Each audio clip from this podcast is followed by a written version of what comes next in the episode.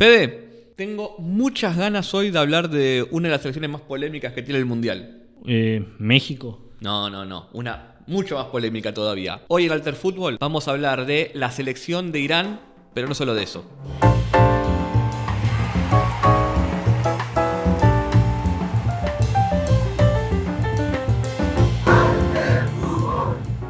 ¿Qué tal? ¿Cómo andan, gente? ¿Cómo andas, Fede? ¿Cómo estás, Nahuel? ¿Todo bien? Acá con nuevo estudio, nos estamos mudando, ¿no? De a poco. Pedimos disculpas hoy por tema visual y de audio. Estamos en un nuevo ambiente que tenemos que refaccionar de a poco, pero no queríamos que eso impida que. Claro, nos mudamos, somos. Nos mudamos juntos. Nuestra casa de Claro. soltero, estamos de Sí. a poquito, ahora vamos a poner un microondas. Claro, pero lo que queremos es no perder la regularidad que venimos manteniendo a full hour de, de piel, así que que tanto nos costó. Así que bueno, pedimos disculpas por eso. Ya saben, si nos quieren ayudar siempre, suscripción al canal de YouTube o en Spotify para de a poquito ir creciendo y quién te dice empezar a meterle más cosas a esto. Claro, y todas las redes sociales, Alter Fútbol, Alter Fútbol en Instagram, Alter Fútbol en Twitter y obviamente cualquier comentario es bien recibido acá abajo. Bueno, Fede, hoy tenemos un tema muy picante porque seguimos en este Alter Fútbol Mundial con una selección que cuando uno, pasa un poco como con la India, ¿no? Cuando uno dice Irán así de, de una, quizás dice, no hay mucho para hablar, pero cuando uno empieza a indagar un poco más, hay un montón. Exacto, eso fue una de las cosas principales que nos pasó cuando preparamos este capítulo. Empezamos a notar que siempre se abrió una ventana nueva y entonces vamos a hacer alguna, vamos a empezar a hacer, pero nos dimos cuenta que hasta podría llegar a ser dos capítulos. Entonces vamos a contar, pero quizás nos guardamos cosas para otro más. Sí, sí, algunas cosas nos las vamos a guardar, pero lo- la, la- la esencia de, de lo que vamos a ver hoy es un poco el origen del fútbol en Irán, su vínculo con la política no solo nacional, e interna, sino con la externa, y un poco también la, la cuestión, obviamente, más futbolera, de cómo viene quizás para el Mundial. Así que nos metemos de lleno, Fede. Y bueno, y entonces, ¿qué, qué tenés para contar? Bueno, entonces me parece que primero tenemos que poner un poco en contexto. Cuando hablamos de la selección de Irán, hablamos hoy en día de quizás una de las cinco mejores selecciones que tiene el fútbol asiático. Ahora, cuando uno ve las- los números, quizás se encuentra con una imagen un poco distinta. Porque empecemos. Primero, Irán tiene nada más, si uno quiere, tres copas asiáticas. Uno quizás hubiese pensado que la selección de ese, de ese nivel tendría más. 1968, 1972, 1976. Esto nos va a decir algo cuando hablemos un poco del origen. Otro dato, dos de esas tres la ganó de local. Así que hay una deuda ahí. Y uno quizás se acostumbró en los últimos años a ver a Irán frecuentemente en los mundiales. Pero si uno ve las participaciones, tiene nada más cinco. 78, 98, de las cuales vamos a hablar un poco, 2006, 2014 y 2018. O sea, se está acostumbrando a ir a los mundiales, pero no es una figurita repetida. Sí, y también podemos ver eh, que hubo como un quiebre en algún momento, pasaron 20 años y de a poco... Hay mucho para contar sobre eso. Entonces me parece que esto que marca Fede que es, es vi- vital, hay que ponerle contexto, porque estos números así fríos se explican mucho con la historia del fútbol iraní, que tiene obviamente muchísimo que ver con la historia política de Irán. Vamos comenzando entonces, porque lo primero que uno tiene que decir es que el fútbol en Irán, como en la mayoría de los países, llega como un producto británico. Todavía no, no hay acuerdo sobre si fueron diplomáticos británicos o trabajadores británicos o gente iraní que iba eh, a Inglaterra y después volvía, pero más o menos a comienzo del, del siglo pasado empezó el fútbol en Irán a jugarse, sobre todo, por ejemplo, en el consulado británico. Ahí se, empe- se empezaba a patear la pelota. En el consulado. Sí, esto es un dato para lo que va a venir después. Otro dato importante es que, a diferencia de otros deportes o en otros países, el fútbol en en Irán rápidamente empezó a permear las clases populares, las trabajadoras, también al mismo tiempo las clases altas que veían en el fútbol, recordemos que en ese tiempo no era la revolución islámica, era la pre, la época de, de los Shah, los reyes, que eran muy prooccidentales. Entonces el fútbol era visto como una herramienta de modernización, si se quiere. O sea, se está jugando en Irán la- lo último en el deporte mundial, digamos. Claro. Pero al mismo tiempo, obviamente, Irán, siendo una sociedad eh, musulmana, también en su mayoría islámica, estaba siempre el debate que va a seguir durante todo este, nuestro recorrido entre lo que son la rama más liberal de la población, sobre todo en ese momento, la clase alta iraní, y la rama más conservadora que lo veía como una intromisión occidental y hasta, Directa. Sí, y hasta, uno podría decirlo, eh, hereje de, de un elemento ahí en el fútbol y en la sociedad. Pero hay un dato que es que el fútbol en Irán comienza a tomar forma más seria con el ya el rey eh, Reza Pahlavi, Pahlavi, que es el sucesor de Han. Y hay un dato que era un rey futbolero. Cuando estudió en Suiza, era, según dicen, un gran jugador de fútbol. Le gustaba, a ver, vamos a poner un poquito en contexto. Le gustaba el fútbol, era futbolero, pero no llegó a jugar en grandes grandes ligas. No, pero, pero, por ejemplo, hay un partido que jugó como un combinado local de, de iraníes, donde estaba él contra un combinado británico. ¿Te acordás cuando hablamos de la India? Hablamos Sí. esto. A veces no le podés ganar a la selección, al club, pero sí le ganás a Un combinado. A un combinado, bueno, y eso vale. Bueno, este conjunto le ganó 2-1 a este combinado británico con gol del, de Palevi. Crack. Así que, como que todo un hito. Y de a poco, no, no solo por esto, pero sí por la su masividad, el fútbol comenzó a destronar lo que es el deporte, o era tradicional, que es la lucha libre. O sea, el Sí. Irán, si uno ve, y también lo ven en el fútbol, todo lo que es lucha, eh, destreza física, son muy buenos. Y el fútbol empezó un poco a correr por, por ese costado. Puntito ahí, lo que dice con respecto a, las, a la lucha libre, a los deportes de contacto, de guerra, generalmente, es una zona, es una zona que suele tener una importancia destacada. De hecho, a ver, esto también se podrá ver más adelante, pero sí, pero en lucha libre, por ejemplo, Azerbaiyán, que también está muy cerca, y que esto y lo otro, es uno de los principales impulsores de la lucha libre, Irán también, y de otros deportes de contacto como puede ser judo, etcétera, etcétera, etcétera. Exactamente. Entonces, a partir de eso, el fútbol comienza a tener algunos resultados interesantes, sobre todo a partir de la década del 60, que comienza a tener un poco más de, ¿cómo decirlo?, de seriedad. No había Liga Nacional, la Liga Nacional va, arrancar recién en la década del 70, por ahí, pero sí había ligas regionales más fuertes, la de Teherán, obviamente, la más importante. Había, empezaron a haber algunos equipos de empresas o de dependencias estatales que empezaban a formarse, y así con esto, con este, con este desarrollo inicial, a partir de mediados de la década del 60 y del 70, algunos resultados importantes. Primero empieza a ganar en los Juegos Asiáticos, hasta que después puede dar el salto, organizar primero la Copa Asia de 1968, ganarla y después volverla a ganar dos veces más. La última, en el 76, marco esto porque después Irán va a clasificar a su primer mundial, que es el de Argentina en 1978, con la revolución islámica comenzando. Recordemos, la revolución islámica que derroca al Shah Pahlavi, al rey, digamos, lo lleva Khomeini al poder, empieza en el 78 hasta que termina en el 79, con lo cual Irán va a ir al mundial de Argentina en medio de esa, de esa revolución, de ese tumulto social que iba a cambiar en 180 grados la historia del país. Sí, eso particularmente lo que cuenta Nahuel es un dato clave para entender no solamente Irán a nivel futbolístico, sino también a Irán a, a- a raíz social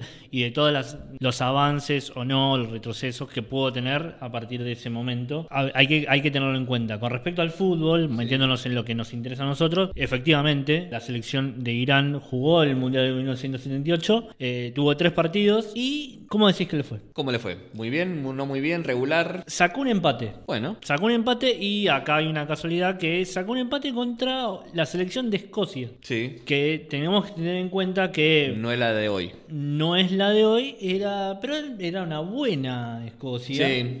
Medio con, con esta idea de, eh, a ver, británicos jugando al fútbol. Levantemos siempre eso, la idea de un asiático jugando contra los británicos, empatándole un partido es un hecho. Y sí, es, es importante, es importante. Pero, a ver, si uno piensa, cuando Irán va al Mundial, 78, estaba en el medio del... O sea, se estaba empezando a gestar ahí los primeros meses de la revolución. Eso de alguna manera tiene que haber impactado en la selección que fue a, que vino acá a Argentina. Exacto. Bueno, ahí hay dos puntos que son claves. Primero y principal, tengamos en cuenta que la selección que llegó a Irán llegó tumultuoso, una tumultuosa situación en la política en su país, en su país de origen. Obviamente había un recuerdo de quién había sido el impulsor del fútbol, que también había sido Palevi. Palevi. Entonces también había en algún punto una contrariedad sobre lo que ocurría en el fútbol. O sea, fue con apoyo, pero tampoco con tanto apoyo porque a ver, no tanto apoyo popular, sino medio cortado por lo que significaba tal cosa. Y después, principalmente también con algunos jugadores que se quedaron afuera, entre otros, muchos de uno, uno que es clave, que lo vamos a nombrar ahora, que se llama Parviz Helichkani, perdón que lo tengo que leer, lo vamos a escribir acá. Con foto y todo. Con foto y todo, complicada la foto. Pero bueno, más allá de eso, a ver, vamos a recorrer un poquito la historia de este jugador. Era uno de los mejores jugadores de, de la selección de Irán. Las crónicas, cuando. ¿De qué jugaba? Y jugaba más de mediocampista, centrocampista, esa, esa idea de todo terreno. Pero las crónicas del momento, ¿qué dicen? Que obviamente es era el mejor jugador de Irán de toda esta época dorada. ¿Por qué? Porque justamente no pudo llegar a... Fue el que faltó. Fue el que faltó. Sin él se nos complicó todo. La verdad que tampoco marca mucho eso. Pero no obstante, la situación es, fue encarcelado en 1972. ¿Por qué? por sus ideales. Era una persona completamente opositora al régimen de ese momento y tenía movimiento y tenía una actividad política. O sea, era militante. Era un militante y eh, en 1972 fue detenido, entre otras cosas, por el SABAC. El SABAC es una especie de la CIDE, vamos a ponerle muchísimas comillas acá, de... Eh, de Palevi, digamos. Claro, entonces a partir de eso se, dio se dieron cuenta cuál era la actividad y lo llevaron detenido, aunque después, bueno, eh, las movilizaciones, las mismas situaciones, y que era futbolista y era un futbolista reconocido en un movimiento donde ya empezaba el, fútbol conocido y que había jugado en la selección y que había tenido recorrido, lo hicieron que todo sea mucho más sencillo para él y finalmente pudo salir de la cárcel. Con el pasar del tiempo, igualmente esto no, no importó, no importó tanto y fue uno de los jugadores que se perdió el Mundial 78, en este caso por ser opositor al... O sea, no es que no fue, lo bajaron. Lo bajaron. Lo bajaron. Lo bajaron. A partir de eso, también en el medio hubo algunas lesiones bastante llamativas, que, que sí, que no, que no puede jugar, pero no, este chico está lesionado, pero tiene fiebre, o que esto y lo otro, que también disminuyeron al poderío de la selección de Irán. Lo que se suele señalar desde el lado iraní es que la selección tenía un buen equipo, de hecho, se de paso, empataron con un rival europeo, cosa que es importante para un equipo. Eran los campeones de Asia. torneos que eran con menos, muchas menos selecciones, pero pero bueno, por lo eran, menos. Eran. Y después, que un año antes, en 1977, jugó con la selección argentina y tuvieron y empataron. Eso, más allá que sea un amistoso, lo que sea, marca algo también. En el 77 había una había un equipo completo, pero finalmente en el 78 no lo pudieron repetir. A partir de eso, bueno, ya lo que, lo que hablamos, una selección diezmada que quedó fuera en primera ronda, perdió con Países Bajos, perdió con Perú 4 a 1 y empató con Escocia sacando un buen resultado para la historia de momento. Bueno, entonces, la selección de ese momento encontró una, en el Mundial 78 su primera actuación en un Mundial, pero además eh, quedó un sabor amargo de lo que pudo haber sido y finalmente no fue por los jugadores eh, eh, que, no, que, no, estuvieron. Esto que dice Fede es clave porque a partir de la revolución islámica se da un cambio con el también de cómo el nuevo gobierno islámico, mucho más conservador, empieza a relacionarse con el fútbol. Había dos problemas, o uno grande. primero, que es que el fútbol era muy popular, entonces no podías prohibirlo. No. No podías prohibirlo. Entonces, ¿qué pasó? Empezó a darse un proceso, como lo vimos un poco en Arabia Saudita, yo siempre voy tirando líneas porque hay cosas que son similares con otros capítulos que hemos visto. Un doble juego. Primero, bueno, ver cómo desoccidentalizarlo. Porque el problema siempre es que el fútbol, para por lo menos en este momento, para el gobierno, nuevo gobierno iraní, era un, eh, una intromisión occidental. Recuerdan que hablábamos de estas ramas liberales y conservadoras. Bueno, ahora estaban los conservadores gobernando más que nada. Y al no poder prohibir el fútbol, lo que sí hicieron fue mucho desincentivar su práctica. ¿Qué produjo esto? Bueno, esto que, que marcaba Fede, que del Mundial 78 hasta el 98 hubo 20 años donde la selección de Irán, sobre todo en la década del 80, bajó mucho su nivel.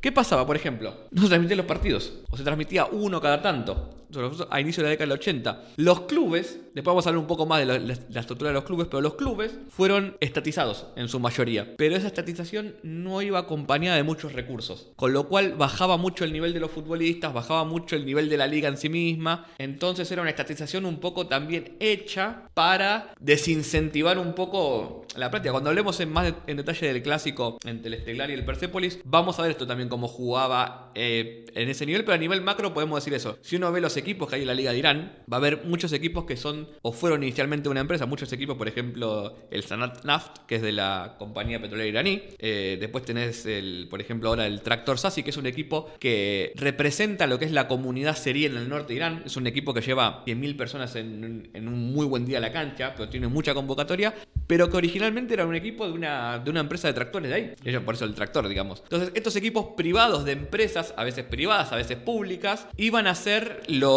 eh, los, impulsores del fútbol, sacando los dos gigantes de, de Teherán, pero con poco recurso comparado a otras ligas en ese momento. ¿Qué pasó? Eventualmente, a partir de mediados de la década del 80, empezó la misma pasión popular del fútbol de la gente a cambiar un poco el paradigma. Entonces lo que pasó fue que hay una segunda etapa que arranca más o menos en, la- en la- en el 85, sobre todo con una fatua, o sea, un decreto real con- de, de la, de la de la revolución del gobierno, perdón, ya islámico, donde entre otras cosas regula muchas actividades deportivas, incluida el fútbol. Entonces, por ejemplo, dicen esa fatua, ese, ese decreto, que había que transmitir más partidos, pero, por ejemplo, si estos no eran mirados con lujuria. Apa. ¿Qué significará eso? Sobre todo para las mujeres es más que obvio que Claro. no, no es como no tentarse con los hombres que juegan ahí al, al fútbol. Vamos también a hablar un poco del tema este después al, al final del, del capítulo.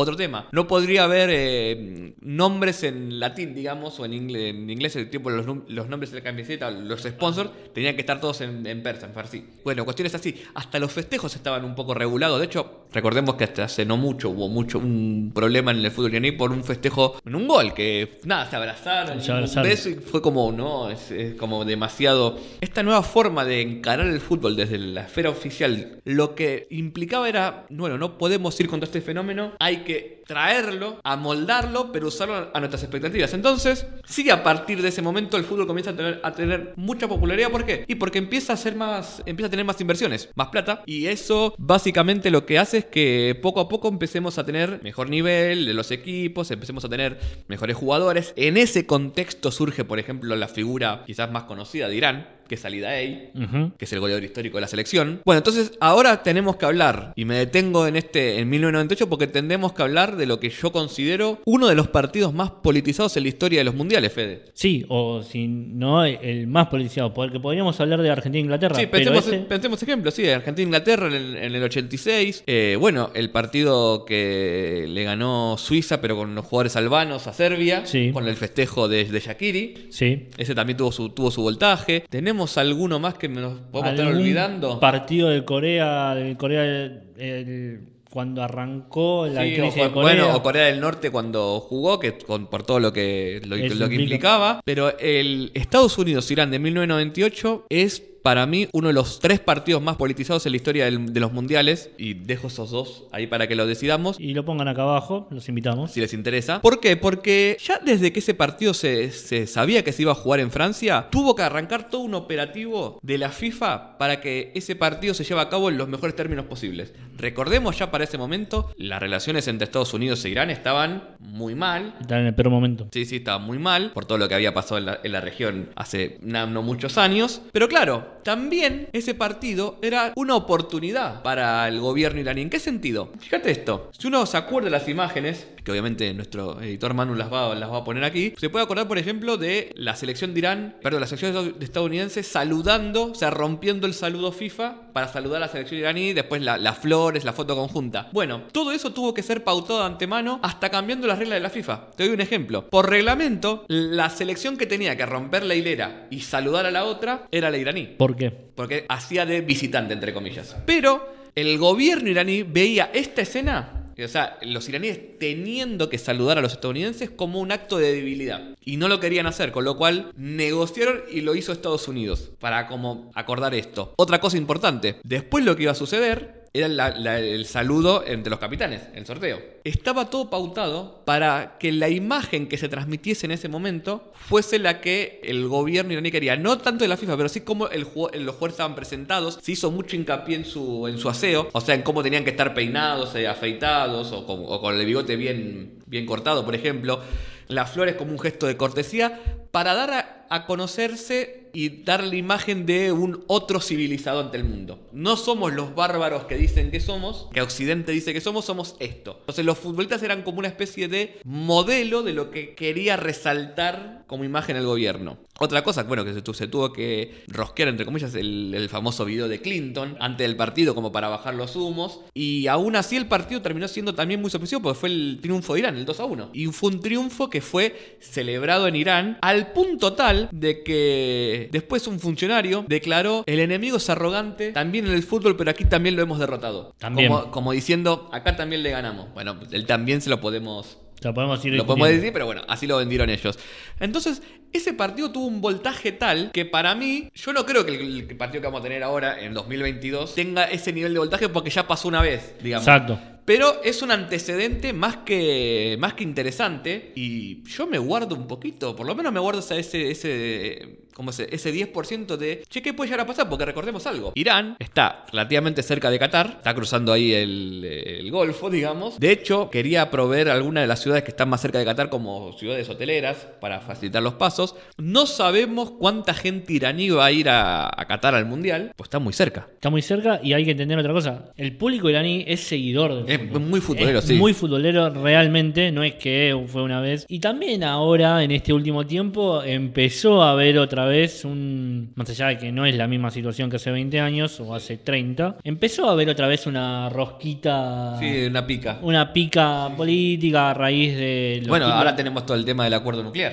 Exacto, de la cercanía de la cercanía de, de la cercanía de Rusia y el adiós de, de esta idea de Estados Repi- Unidos. repito, yo no sé qué puede pasar. Es un misterio, pero no es casual, o mejor dicho, no es que no es casual. No es un dato menor que es- ese partido se vaya a jugar en Qatar. No es un Con dato todo menor. lo que eso implica. No es un dato menor. Hablando un poco entonces de lo que se viene ahora para Irán en el Mundial, uno tiene que, bueno, primero le tocó un grupo difícil. Sí, Le tocó un grupo, particular. le tocó- le tocó un grupo difícil. Pero no imposible. No imposible, pero en un grupo... A Estados Unidos le puede ganar. Ese es el partido clave. Porque encima de eso, es un partido que él puede dejar afuera alguno de los dos. O sea, no es solamente una pica política de la que nosotros nos acostumbramos Y que nos gusta tanto.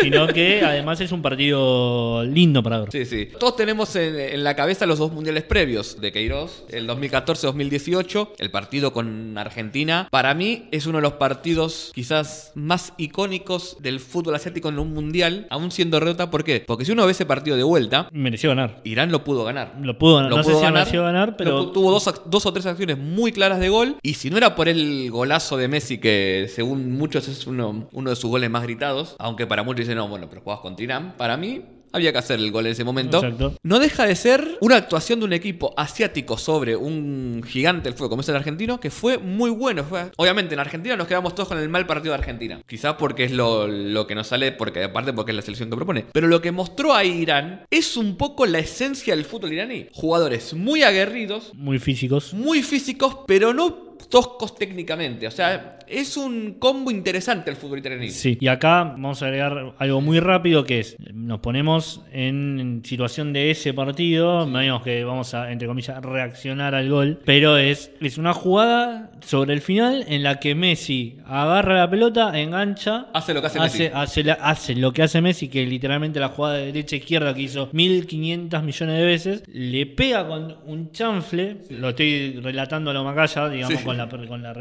la repetición, Sí. y para mí hay algo clave que es el defensor central que apenas ve pasar la pelota, se tira al piso y se agarra la cabeza y Ya sabía se, que era gol. se desploma. Ya sabía que era Se gol. desploma. Esa es la jugada más clave. Es un golazo de Messi y es uno de los mejores goles de, la- de su carrera en la selección, sin ninguna duda. Después, lo que decía Nahuel, que también está bueno repasarlo, es: hubo dos jugadas de Irán que podrían haber sido gol tranquilamente. Que es un pelotazo, que a esto salimos guerra, rápido, gol- golpeamos jugadores fuertes atrás. Una salida muy para un 9 rapidito también, que creo que era uno de los, de los jugadores que era alemano-iraní o Sí, eh, sí, creo que era Jajan Bacayo, uno de esos. Sí. Ahora, ahora no me acuerdo, o, o- o el que estaba jugando en Inglaterra en ese momento. Bueno, que aparte de eso, nosotros pensamos que los jugadores iraníes no tienen nivel. Y hay jugadores que están Bueno. jugando en diferentes clubes. Si vemos lo que es el trío de ataque de Irán para este mundial, tenés a Asmun, que está jugando ahora en el Leverkusen, jugó muchísimo en el fútbol ruso, le fue muy bien. Tenés a Jajan Bakash, jugando ahora en el Feyenoord, viene de jugar, no le fue muy bien, pero jugó en la Premier y antes le fue muy bien en la, en la Liga Holandesa. Y Taremi en el Porto, que,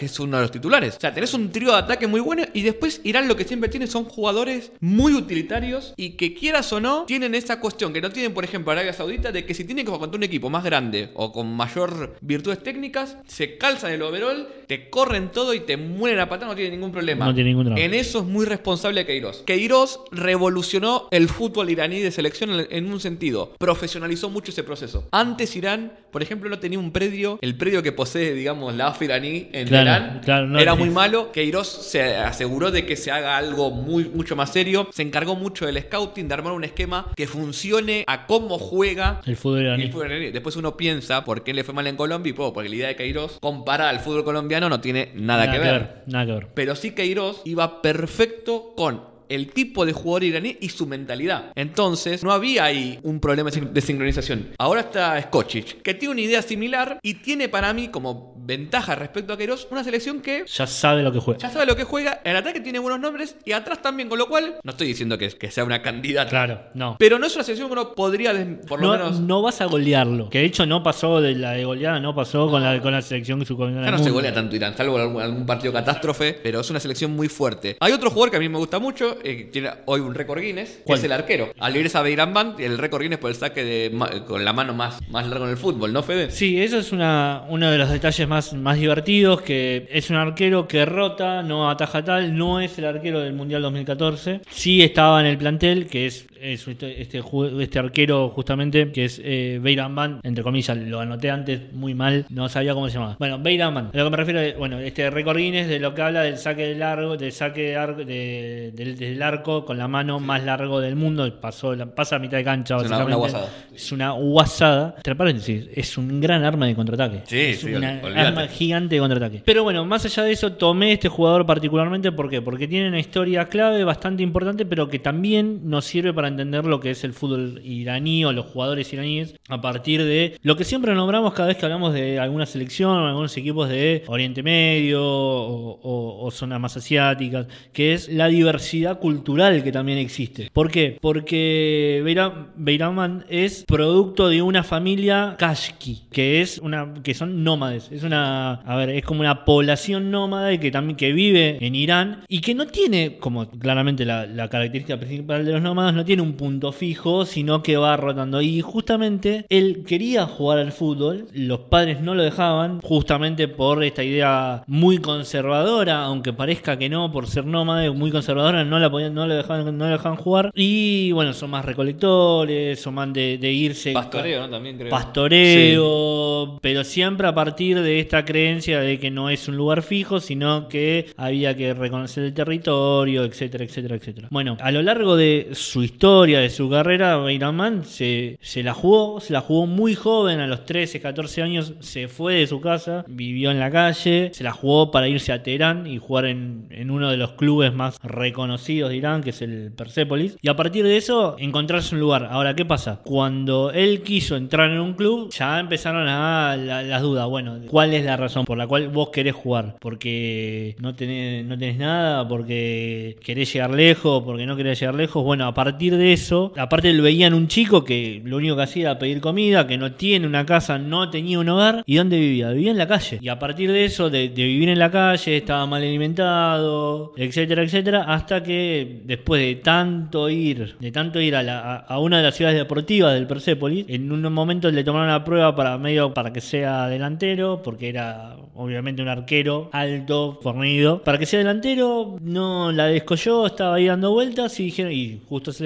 arquero y lo mandaron al arco y le fue bastante mejor. Lo empezaron a, a formar, a moldear un poco y a partir de ahí le dieron cierta cabida dentro del Persepolis como para que arranque su carrera. Claro, vos lo que decís es que no, tenés es que un talentoso natural que... No. O sea, era que quería jugar al fútbol, pero era un pibe de la calle que quería jugar al fútbol. Era un pibe de la calle que quería jugar al fútbol, tenía más o menos 14, 15 años, pero acá lo más llamativo, y particularmente lo que más me llamó a mí la atención para traer este nombre es que, como dijimos recién, hay varios, varias personas de diferentes regiones. Por ejemplo, vos recién hablabas de un club Azeri. que está, el Tractor Sassi. Bueno, el Tractor Sassi tiene jugadores en la selección de Irán con un, con un linaje, vamos a ponerlo, no se me ocurre otra palabra, que traen esa tradición. O sea, fíjense, una tradición Azeri que se cruza, de repente eh, en Irán del 2014 había germanos iraníes, o sea, también hay una cruz ahí diferente con todo lo que eso significa, un iraní que terminó siendo alemán y terminó volviendo para jugar en Irán. Después tenés una persona que tenía en su familia, en su árbol genealógico, personas nómades. O sea, en definitiva, se terminó generando en Irán una idea de diferentes culturas que van confluyendo confluyendo. que van confluyendo en una selección nacional y a todo esto, una, todo para- también para entender la dificultad que deben tener los entrenadores como para poder generar todo eso y que vaya, eh, que vaya conflu- que confluya en la selección. Porque imaginemos, una selección argentina es mucho más fácil. Una selección argentina, una selección uruguaya, una selección incluso hasta de las grandes europeas. No digo todas porque Serbia, por ejemplo, puede tener sus problemas también. O, o Francia con la cantidad de O Francia, inmigran- o de- inmigrantes o segundos. o colonias, etcétera, que han tenido. Pero ya en Irán ya empiezan a jugar otras cosas y también, en- que siempre lo miramos también de afuera, es eh, las rispideces que incluso puede haber, porque puede haber alguno que sea más Pro gobierno. pro sí. gobierno, pro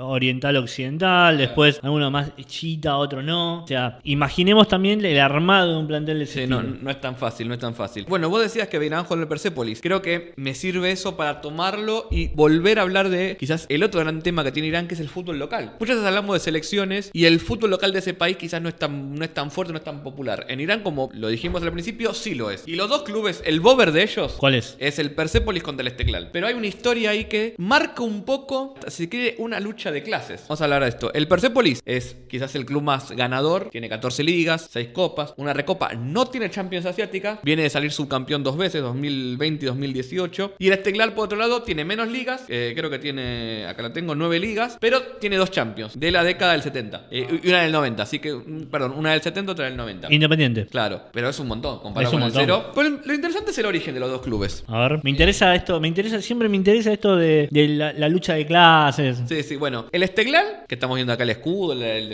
el famoso azul, es un equipo que nace más de las clases altas. En un inicio se, se llamaba eh, el TAG. De hecho, ese equipo tenía, siempre tuvo mucho vínculo con los gobiernos de turno en ese momento, antes y después de la Revolución Islámica. Era oficialista, es un equipo oficialista. Lo era en, un, en un inicio, podemos decirlo así, ¿no? De hecho, uno de los ministros de defensa en, en el gobierno anterior, eh, un- perdón, un general, mejor dicho, era el presidente del equipo y el, que lo, y el que lo armaba y lo financiaba, con lo cual había ahí un vínculo de la gente más de aristócratas, si se quiere, de clase media alta con ese equipo. Con el- aparte te- tuvo éxito en las ligas regionales rápidamente, con lo cual, como siempre digo, las victorias ayudan, ayudan a, a- a formar esto. Después había otro equipo, el Shahin, que si se quiere tenía un origen más popular, un equipo de, no de barrio, pero que fue creciendo así como al, al calor de la clase popular. Y en 1967 ese equipo se disuelve y sus mejores jugadores forman el Persepolis. ¿Qué pasa con esto? Le transfieren un poco la popularidad que estaban que tenía este club por ser los mejores jugadores y como, como el ver de vuelta al equipo con otro nombre. En esa lucha entre los dos equipos se empieza a dar un poco esa, ese clásico entre lo que era el TAG y el Persepolis, que tenía un componente de clase. Porque teníamos de un lado un equipo más pro-gubernamental, si se quiere. Pro, eh, estamos hablando aquí del gobierno pre-islámico, pre-revolución islámica. Pero las clases altas y después el, el club más de las clases bajas, que encima las clases bajas eran mucho más opositoras. De hecho, recordemos que el gran apoyo que tiene, uno de los grandes apoyos que tiene internamente la revolución islámica, es en las clases populares o las clases bajas. Con lo cual estaba eso antes ahí. Pero ¿qué pasó? Obviamente se da la revolución islámica y esa distinción de algún, de algún lado seguía existiendo, pero obviamente tenemos que adaptarla a este nuevo contexto. Claro, un Persepolis o una base fundamental de Claro. Entonces, Persepolis ¿qué que pasa? por encima. El Taj, que significaba corona, mira el nombre, es renombrado a Esteghlal, que significa independencia. O independiente, se quiere. Así que más o menos lo podemos, un independiente azul, lo podemos decir. Ahí está. Y el Persepolis lo renombra el gobierno a Asadi, libertad. De hecho, el estadio nacional que entran 100.000 personas se llama Estadio Asadi. Después, obviamente, ¿qué pasó? Era tanta la identidad que tenían los dos equipos que el plan inicial de, que le pasó a todos los clubes, de privatizar, de, perdón, nacionalizarlos, o sea, estatizar estos clubes, que el gobierno tome el control, lo ceda al ministerio y los gestione, un poco como dijimos, como para sacarle eh, popularidad, Poder, que sí. eso es lo que dijimos al principio, terminó siendo contraproducente, no pudo hacerse. El Esteghlal se sigue llamando Esteghlal, pero el Persepolis pasó de llamarse Asadi, eh, después llamó Pirousi, que es Victoria, y volvió después al Persepolis original. Hay un par de temitas ahí. Lo curioso, el club que, se- que era más contestatario u opositor, si se quiere, pudo recuperar su nombre. El que siempre fue más ligado al oficialismo, no, que es el Esteghlal. Después otra cosa, obviamente. Con el paso del tiempo, esa diferencia de clases se fue como desdibujando porque los clubes se fueron haciendo muy populares. Entonces, esa popularidad, como pasa un poco con Boca River o con otros tantos clásicos, que la masividad le saca el componente del, del núcleo El componente político. Claro, se lo saca un poco, pero esa reyerta todavía sigue hasta hoy. Y hubo momentos, y esto es interesante, donde ambos equipos estaban peleados con o el gobierno, obviamente tom- tomemos que estamos en, en Irán, con lo cual estas peleas a veces son un poco más, y sí los hinchas con la Federación de Fútbol iraní, con lo cual había momentos donde si se quiere jugaban juntos o estaban pe porque había otro enemigo. De hecho, ¿cómo decirlo? Hubo momentos donde eso quizás hacía que este vínculo de clase que decíamos al principio también se fuese desdibujando. Vale decir otra cosa. El fútbol, las hinchadas iraníes son picantes. O sea, vamos a encontrar eh, disturbios en las tribunas muy, muy frecuentemente. No solo entre todos equipos, sino entre otros equipos. Con estos equipos, porque, por, ejemplo, para el tractor Sassi que decíamos que era del norte Serí, los dos equipos son de Teherán. O sea, es todo lo que está mal, importa cuál, quién es quién. Entonces, cada vez que había un partido entre ellos, había pica. Son gordos. Claro, son, son en la capital, está todo mal con ellos. Exacto. Con lo cual, bueno, las identidades ahí funcionan muy fuerte. Y después hay otra cosa. Si uno ve los equipos del fútbol, del fútbol iraní, son, como habíamos dicho, clubes de, de empresas o que después fueron patrocinados por empresas, pero después son clubes que tienen una base, una base de gente. ¿Por qué? Porque a diferencia de otros lados, el fútbol iraní está relativamente bien repartido entre en todo el territorio geográfico. Tenés clubes en Teherán, o los dos más fuertes, pero después tenés clubes importantes o con o, o fuertes en distintas regiones. Entonces, la cuestión geográfica, esto de es el equipo de mi ciudad o de mi, de mi pueblo, de mi etnia, de mi provincia, un poco le saca ese componente antipopular que tienen los equipos de, de empresas. Es muy llamativo que en definitiva es muy parecido a lo que venimos contando con lo que veníamos contando, lo que contamos incluso de Costa Rica, que nos, que nos, costó Tomás. Eh, abajo van a estar, va a estar el link. Eh, es, es, muy llamativo también. Y eso también en algún punto le da una fuerza popular diferente. Claro, porque o sea, la gente al ser futbolista se termina identificando mucho con el club, con ese club local. Un poco lo que le faltó, por ejemplo, en la India a la gente de, a la gente de Kerala. Claro. Le faltaba ese club fuerte entonces no importaba que ese club sea de una automotriz, de una petrolera, de, un banco, porque lo que importaba era que ese club representaba a esa zona geográfica. Eso es algo que es interesante de ver porque después vamos a ver otros países. Te doy un ejemplo, Corea del Sur, donde los equipos están vinculados a una, o muchos vinculados a empresas. Tenés, no sé, el Hyundai, por ejemplo. Pero claro, esa misma cosa de ser el equipo de una empresa te saca. Te saca. En Japón eso lo tuvieron que reconvertir cuando se crea la J-League, que los equipos que eran de empresas, la, la mayoría, tuvieron que cambiar el nombre para no ser, por más que la plata la siga poniendo la empresa. Para no estar tan ligado. Para estar tan ligado. Bueno, acá en Irán eso pasó por cuestión más orgánica, si se quiere, a través del, del, fútbol y de la propia pasión de los iraníes. Un dato más, tanta pasión también toca una cuestión que para mí es clave y es tan clave, Fede, que la vamos a dejar para otro capítulo, pero la queremos mencionar, que es la cuestión del feminismo. Exacto. Nosotros tenemos que pensar entre un montón de cosas que, nos quedan. Eh, por ejemplo, el equipo Azerí merece otro segundo capítulo, por ejemplo. Y desde la cuestión del feminismo. Sí, para mí es clave. Para mí también. Eh, por eso la, la, quisimos dejar para otro capítulo, porque primero queríamos introducir un poco el contexto y después ir un tema más, pues sería muy largo el capítulo. Exacto. No, eh, para, en resumen, el feminismo en el fútbol en Irán es un sector de lucha constante para el feminismo. Entonces, a partir de eso, tenemos que entender por qué no, por qué no nombramos, nos parece importante y por qué lo vamos a hablar con más. Bueno, quizás el, tema más importante es el asistir o no a los estadios, que se prohíbe, obviamente, con la revolución islámica. De hecho, ¿se acuerdan cuando dijimos no mirar el fútbol de forma lujuriosa? Es un, dirigido a las mujeres. Y aún así, las mujeres, o un grupo de mujeres, pero no un grupo menor, son tan fanáticas de fútbol y de sus equipos que tienen que ir disfrazadas de hombre a la cancha. El caso más emblemático y sí me parece que vale la pena mencionarlo hoy, por más que después lo mencionemos en profundidad, es el caso de la Blue Girl, la chica azul, que es una chica que fue a la cancha disfrazada de hombre porque si no, no podía ir. La detuvieron los policías. En el juicio la, le iban a mandar a la cárcel y la chica se prendió fuego a sí misma para suicidarse porque prefería eso a ir a la cárcel. El, el caso causó tal impacto que hasta muchos jugadores, incluso el capitán del Esteghlal, hicieron declaraciones públicas contra lo que había pasado. Y digamos esto, hacer eso en Irán no es fácil. No es fácil. Y o sea, no, no es o sea, a, veces acá decimos, bueno, hacen un posteo en Instagram y se sacan el tema de encima. Hacer un posteo en, Instagram, no, es fácil. no es fácil. No es fácil. No es, fácil. Y agrego que es lo que permite también ver de qué forma es el fútbol. Porque también hay que entender, a mi juicio, son fanáticas del fútbol, pero por lo que representa el fútbol. Y claro, por lo que representa, y también porque es una arena de lucha. También porque es, porque es una arena de lucha. De eso vamos a hablar probablemente en otro capítulo. Creo que por hoy, Fede, dejamos bastante bien presentado, por lo menos Irán, para lo que es el de cara para este alter fútbol mundial que estamos haciendo. La verdad que pudimos hacer un repaso de muchas cosas, de cosas que no descubrimos y que nos, nos sorprenden día a día. Sí, un dato más de Alida A. Eh, lo tengo en estudiantes en el PC Fútbol 2001 que estamos haciendo con Cavi en Manca. eh, así que lo, lo traje. Tiro el chivo de paso. Bueno, la verdad quedé contento con el capítulo.